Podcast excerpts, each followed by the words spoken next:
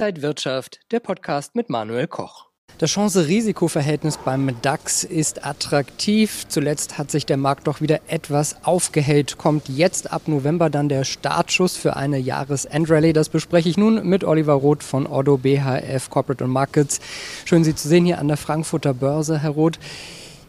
65-prozentige Wahrscheinlichkeit, dass die letzten beiden Monate des Jahres im Plus landen werden. Was sagen Sie? Sehen wir jetzt eine Jahresendrallye?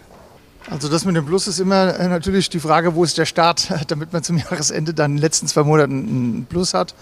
Ähm, äh, grundsätzlich haben Sie natürlich recht, äh, der November, der Dezember sind traditionell eher gute Börsenmonate.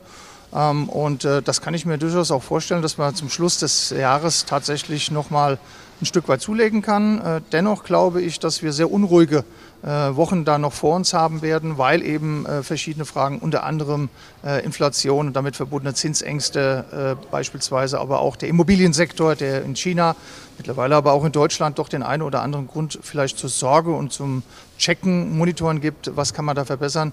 Und deshalb glaube ich, ja, wir werden zwei gute Monate haben. Nichtsdestotrotz werden wir doch auch mit Tiefs, neuen Tiefs leben müssen. Können wir vielleicht noch mal so ein bisschen genauer auf die Pros und Cons schauen? Also was spricht dafür, dass es eine Jahresendrallye geben könnte und was spricht dagegen?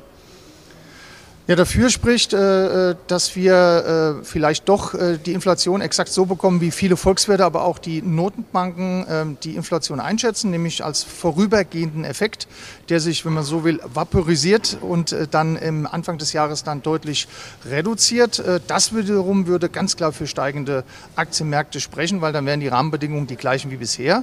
Im umgekehrten Falle würden steigende Zinsen, steigende Inflation weiterhin hohe Inflation genau das Gegenteil bewirken, nämlich Zinsängste. Äh, Umschichtungen im Aktienmarkt wären dann vonnöten und zwar im ganz großen Stil. Und das wird natürlich für Unsicherheiten sorgen. Wie sollten Anleger jetzt so in die, letzte, äh, in die letzten Monate des Jahres gehen? Wie kann man sein Depot jetzt vielleicht fit machen? Ja, ich würde auf jeden Fall ähm, ein bisschen Geld mitnehmen, ein bisschen für die Weihnachtsgeschenke äh, eincashen ähm, und ein bisschen Bestände abbauen, denn so ganz klar ist einfach die Rahmensituation nicht. Ist sie eigentlich nie, aber manchmal, manchmal kann man eben mit gewissen Wahrscheinlichkeiten deutlich besser arbeiten. Im Moment ist das ganz klar 50-50 und deswegen würde ich äh, tatsächlich ein bisschen eincashen, weil ich glaube, dass wir in den nächsten Monaten mit Sicherheit nochmal bessere Möglichkeiten hat, nochmal neu einzusteigen wie der diversifiziere ich denn mein Depot jetzt richtig? Wo sollte man was reinpacken, wo was rausnehmen? Also in der Tat glaube ich weiterhin an den äh, US-amerikanischen Markt. Äh, ich persönlich würde ähm, äh, auf jeden Fall schauen, dass ich da, wenn man noch nicht investiert ist, einen Fuß in die Tür kriegt, vielleicht sogar beide Füße schon drin hat.